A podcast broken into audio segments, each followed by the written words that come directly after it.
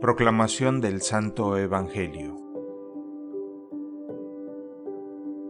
Los judíos discutían entre sí diciendo, ¿Cómo este hombre puede darnos a comer su carne?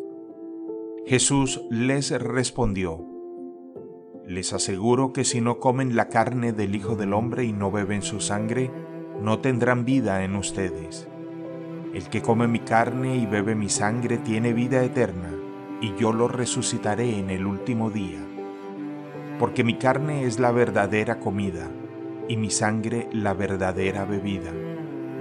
Este es el pan bajado del cielo, no como el que comieron sus padres y murieron.